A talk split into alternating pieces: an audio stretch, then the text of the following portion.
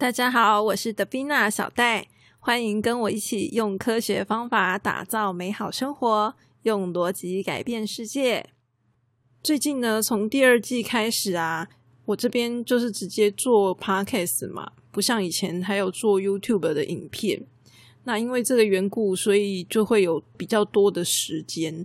然后呢，从这个上一集开始啊，我也换了一个麦克风，好，希望可以给大家比较好的这个收听的音质。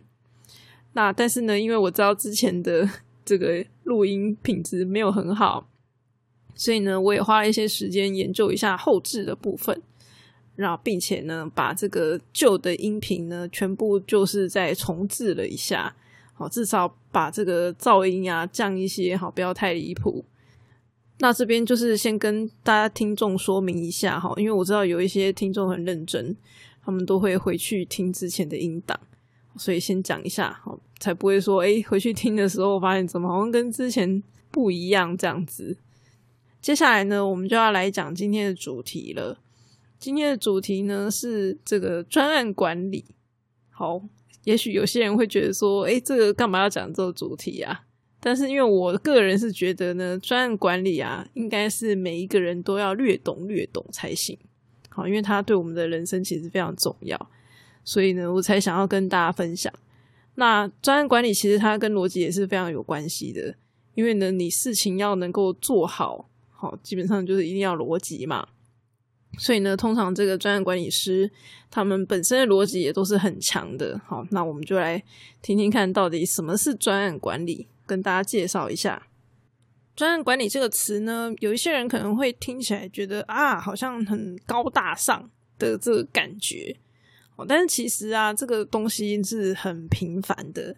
所以呢，小戴今天就是想要用很平凡的口语跟大家说明到底什么是专案管理。那我觉得呢，每一个人一生当中呢，其实多多少少都会有执行专案的这样子的一个经验，只是你不晓得说它其实。跟专案管理这门学问是有关系的。如果你这辈子啊从来没有做过像一个专案这样子的一件事情的话，好，没有做过类似专案管理的这样子的一个行为的话呢，那我猜你的生活恐怕也是呃有点没有计划，然后可能会有点乱这样子。那到底专案管理是什么呢？好，我就来跟大家讲啦。首先呢，我想要先让大家想象一个场景。好，假设呢，现在已经快要过年了，然后呢，你是一位妈妈，那你们家呢，全家人总共有十个人，那所以这个时候呢，你会想要做什么事情？你可能就是觉得，哎，要过年了，全家有十个人，那我是不是要准备这个过年的饭菜？哈，比如说年夜饭啊，哈，跟这个大年初一、初二等等，好，你要准备这些饭菜。那像这样子的情况，你会怎么做呢？你会等到除夕当天的时候，然后你再来想说明天要吃什么吗？应该是不会啦。吼，通常这种过年的时候，你一定会提前想说啊，我们过年的时候要吃什么？为什么呢？因为过年期间有好几天，呃，这个市场是不会开门的。那当然，现在很多这个店家过年也会开门。好，外食的选择变多了，可是以前不是这样子的。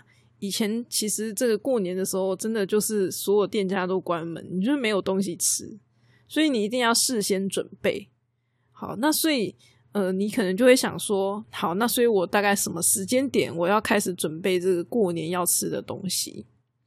那通常这个时候你会等到除夕再开始想吗？一定不会嘛。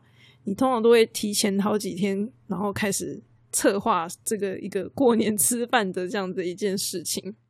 假设你是就是要准备这个年夜饭的人，哈，跟过年饭菜的人，那你会决定在什么时间点去买菜嘞？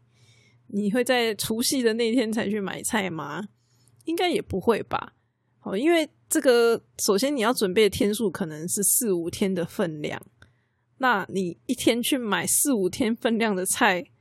诶，你可能要开一台车去，好，不然你怕会开那个搬不动这样子，因为实在太多了，好，四五天十个人诶，这个量有点大，好，所以你可能就要先提前开始我可能提前好几天就要开始分批买了哈，因为一次买太多可能也提不动。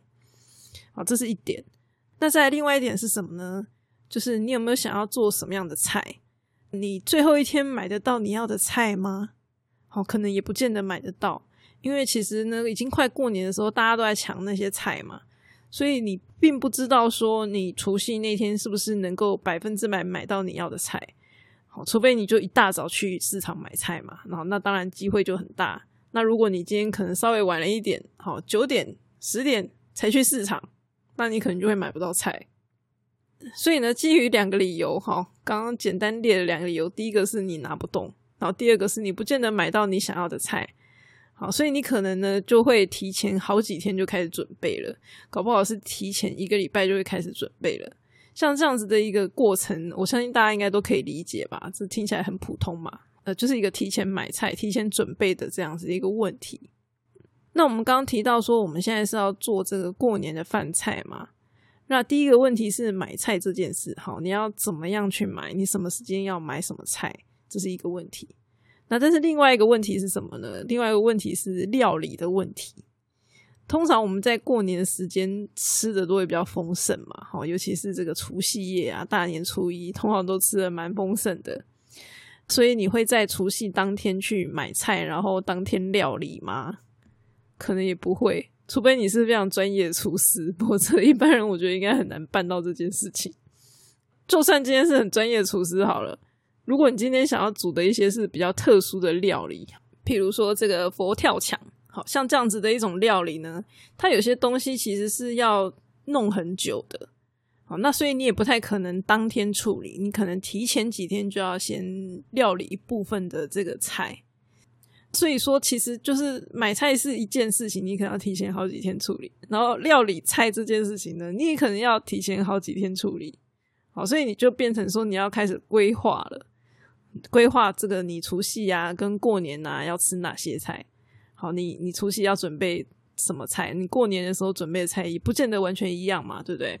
好，所以你就要去做这样的一些规划，然后提前准备。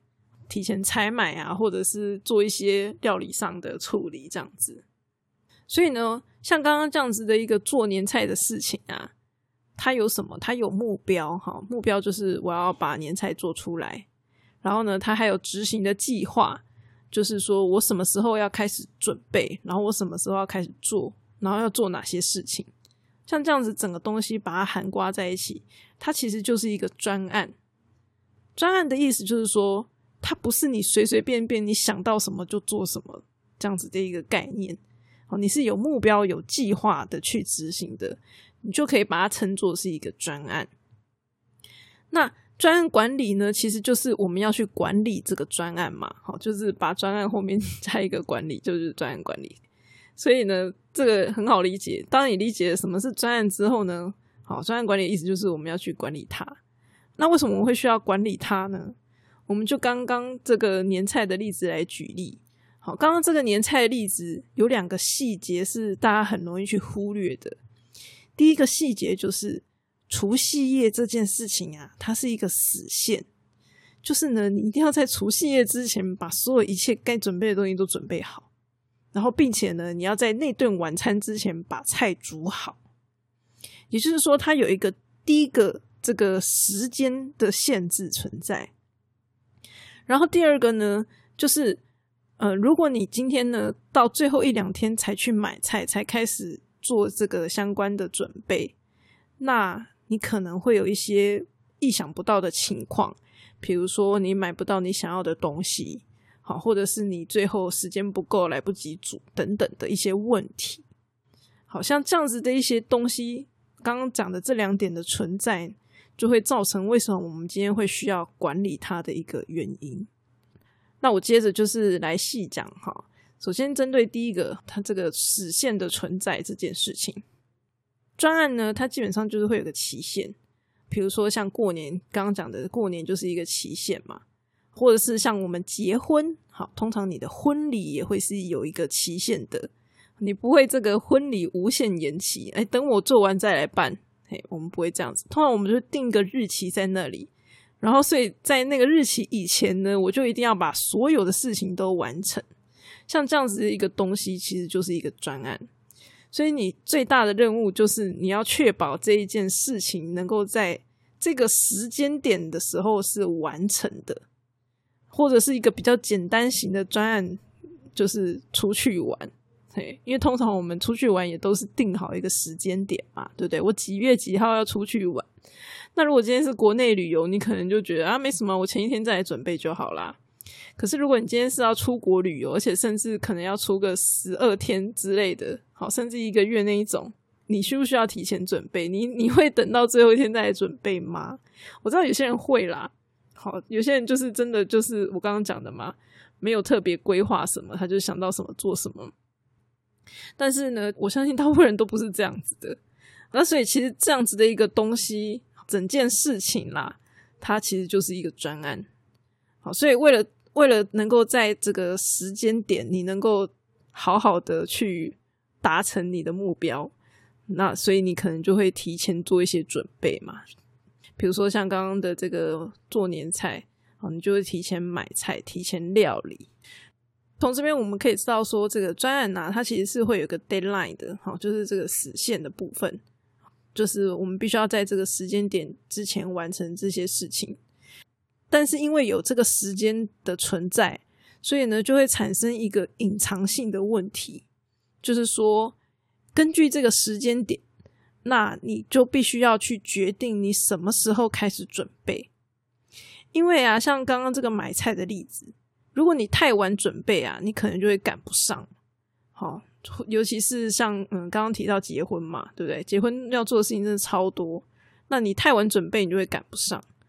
那如果你太早准备，好像刚刚这个年菜，你太早准备，那会发生什么事？你的菜可能会烂掉，然后你的食物就会变得不新鲜。因为有这样子的一个时间的存在，好，所以呢，就会有另外一件事情产生了，就叫做估时。好，就是评估时间这件事情就会跑出来，评估你要什么时间开始准备嘛？那这件事情呢，评估时间这这个工作啊，它其实是一件很专业的工作，就是你一个没经验的人，其实估时会很容易估不准。就是我今天从来没有准准备过这个年夜饭。那我怎么会知道这个十个人的 年夜饭要准备多少？然后要多少以前多久以前开始准备这样子？我其实不知道的。好，所以估时这件事情其实是很专业的，你一定要有相关的经验，你才容易估得准。所以说，随着这个专案的目标不同，你要如期完成了，你要考虑的事情就会不一样。比如说像刚刚买菜，这个你太早买菜会不会烂掉？哈，这是你必须要考虑的。可是，如果你今天是结婚，诶，你结婚就没有买菜的问题啊，对不对？好，所以每不同的这个事情，好目标不一样，你要考虑的事情就会不同。那所以，假设今天是在这个工作上面，比如说像制造业，那制造业呢，我今天可能要制造东西嘛，对不对？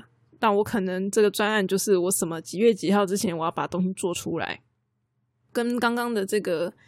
这个做年夜饭的概念其实是有点类似的，好，只是年夜饭是做出一道一道的料理，然后制造业则是生产物品，好，所以生产物品嘛，那所以你也要考虑这个原物料进货这个要花费多少时间嘛，哈，跟你买菜的意思是一样的，只是它进货不是不是进菜，哈，是进原物料这样。另外一点就是你也要考虑制造物品这件事情本身它要花多少时间嘛，就是你要花多少时间煮菜。那当然，你因为根据你制造的东西不一样，所以这些东西到底要花多少时间就不同嘛。所以说，这个就是估时这件事情，其实本身它就是很专业的。那这些东西全部加总起来呢，它就会是一个专案管理师他必须要具备的这个叫做领域知识，好，就是那个领域该有的一些知识，这样子。就是刚刚所提到第一点，哈，就是这个时间期限的这个问题。那刚刚提到的第二点是说，万一我太晚买，然后结果买不到我想要的菜，这个第二点是指什么呢？第二点指的其实是一个叫做风险的概念。好，就是因为我太晚买，可能会买不到，这就是一个风险。所以专案管理呢，它里面也必须要考虑这个风险的问题。就是说，原本我们对所谓专案的要求，只是很单纯、很单纯的，就是说啊，我这个时间点我要把工作完成呐。可是当你实际上去做的时候，你就会发现，哇靠，这个意外也太多了吧！就是，嗯，人生中发生的这个意外实在太多了。嘿，比如说像这个前几年，假设你之前都是在过年前两天才开始买菜，结果今年呢碰上这个 COVID nineteen 的这个肺炎疫情，然后大家都在疯狂抢购各种食物。那你觉得你会就是前两天才去买菜吗？你会跟之前前几年一样，前两天才会去买菜吗？应该不会吧？你应该会就是提早买，哦，提早个大概三四天去买。为什么呢？因为大家都在疯狂抢购啊！你看新闻，大家都在抢市场，那你万一到时候抢不到怎么办？好，所以你就会提早买。那这就是一种叫做避险的行为，哈，避开风险的行为。所以说，其实。我们人天生就会有这种很直觉去避险的一个动作，只是你不晓得这个就叫做避险。那么在不同领域呢，他所遭遇到的风险问题就也会不太一样。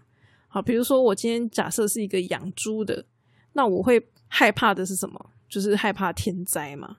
好，假设我今天说哦，这个呃，可能我 三个月后要出货，哦，要杀多少只猪？那结果因为天灾的关系，可能我就杀不了那么多猪了，因为猪死掉了，哈，就是生病的猪是没有办法卖的嘛，对不对？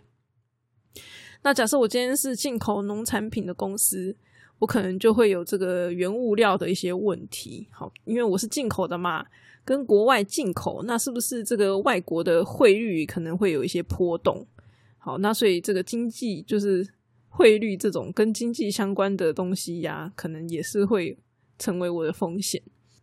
那有的时候呢，这个法律因素啊，可能也会是公司必须要考虑进去的点。好，比如说像这个最近有很大新闻，就是那个抖音 TikTok，好，它在这个比如说印度好被禁止了。假设说这个抖音它本来有一些专案是要在印度上执行的，好，结果被印度禁止了，那那这样他就没有办法做啊，整个专案就 只能够放弃，哎，类似这样。或是我们不要讲这么远的啦，哈，光是这个肺炎疫情啊，有些人他们结结婚啊就结不成了，哦，对不对？因为禁止这个群聚嘛，对不对？怕会有风险，所以有些人可能就结婚结不成了这样子，或者是说他们就改成用别种方式来进行，这些也是有的。那所以法律的因素呢，可能也是我们必须要考虑的，虽然它可能平常离我们非常遥远，好，但是一旦有什么事情的时候，它通常就会造成。很很严重的一些麻烦。刚刚提到说，这个人类天生有一些避险的机制，好像这样子一个避险机制，其实是比较偏直觉式的避险。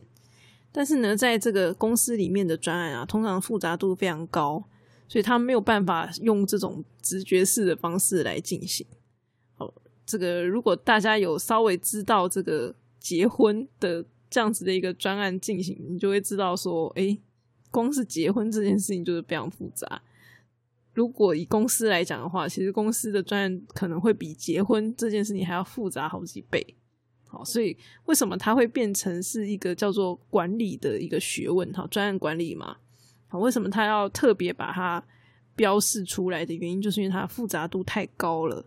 好，所以我们要想一个办法，好好好的来管理管理这样的一个概念。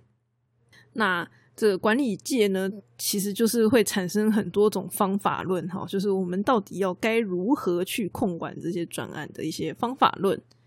有一些方法论呢，可能就是比较偏向说，哦，要试图降低风险，好，这就是所谓的风险管理嘛。对，那专案管理的话呢，它本身就会比较呃着重在说，我的目标到底要如何达成。好，那只是说这件事情，嗯，我为了要达成目标呢，可能。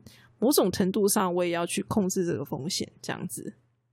那以刚刚的这个做年菜的例子来说的话，就是只有两个嘛，好，一个是这个期限的问题，哈，死线的问题，然后另外一个则是风险的问题。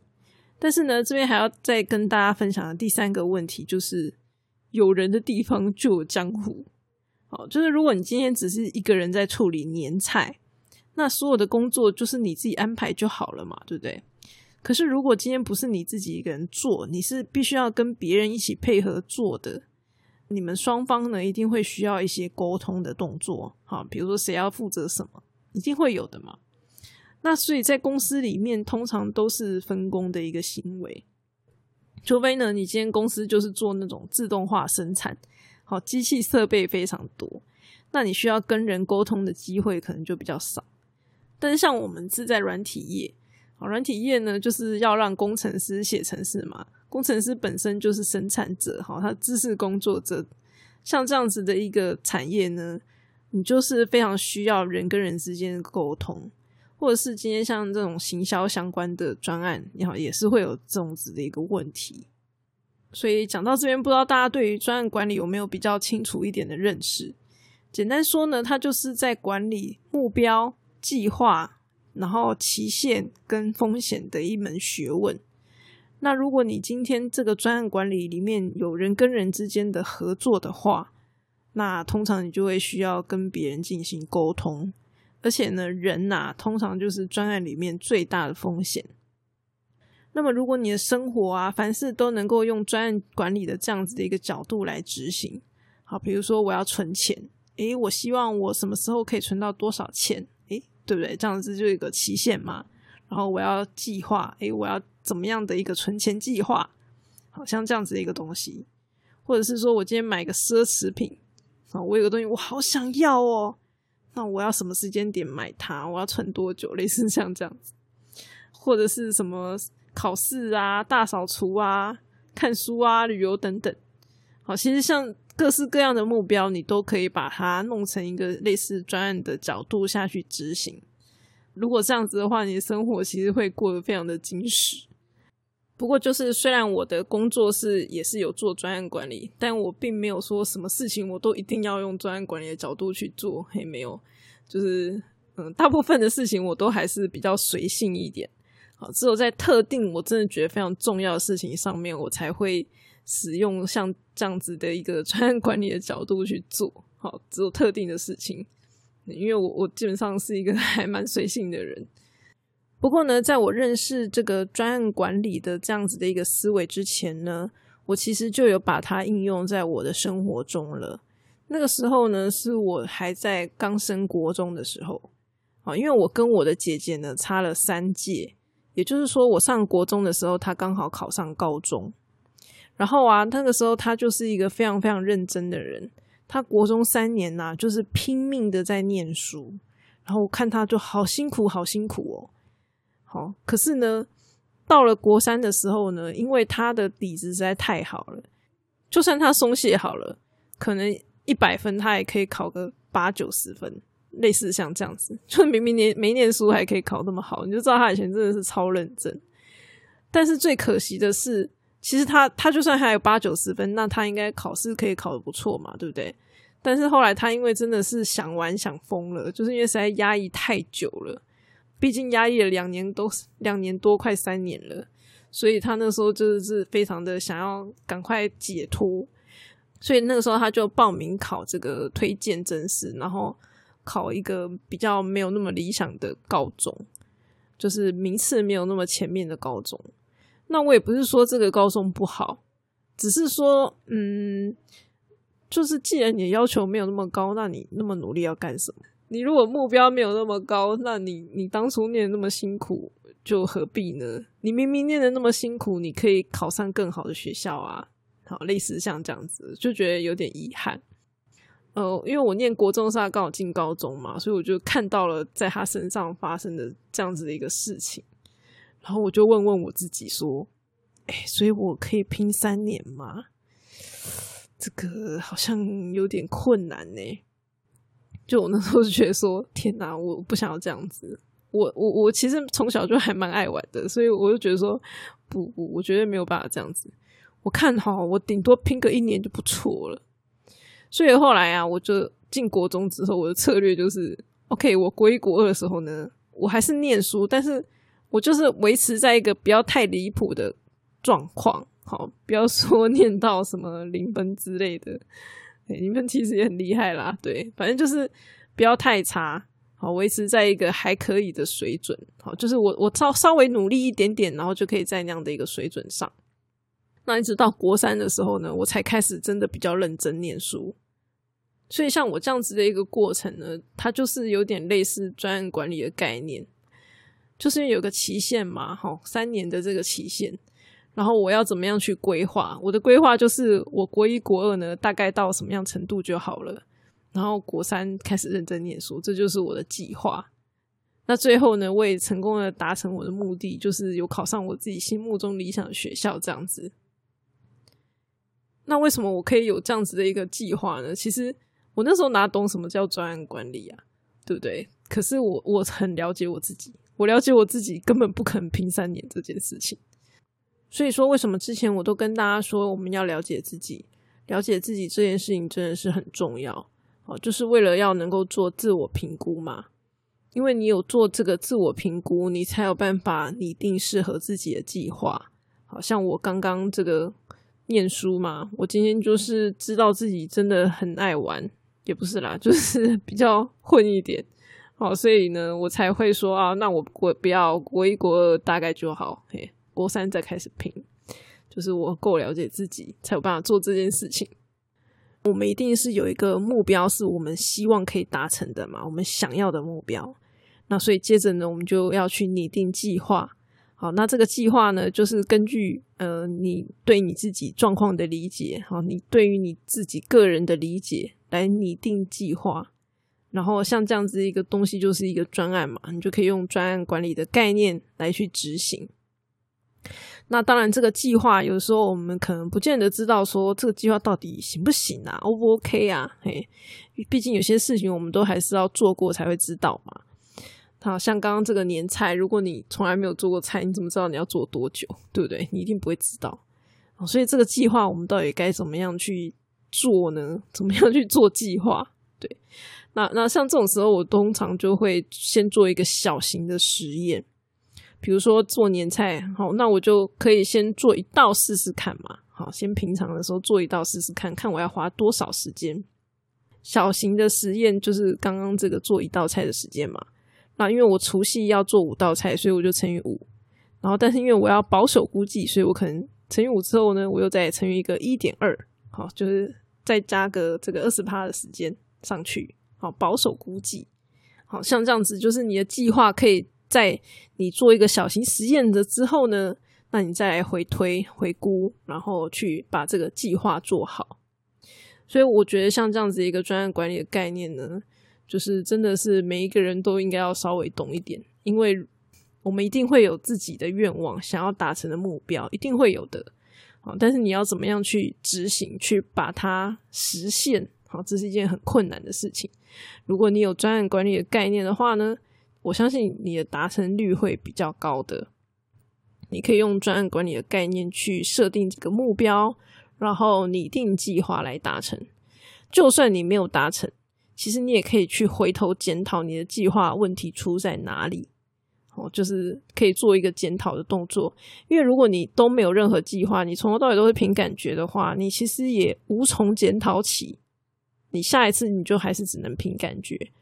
但如果你今天是有计划的，有有一个想法在的，那你就可以回头来去检讨这样子的计划是不是可以的。好，所以不管成功或失败。你最后呢，一定都会有所收获，所以我真的很推荐大家可以稍微多多理解专案管理的一个概念。那么今天的分享呢，就先到这边啦，我们下次再见喽。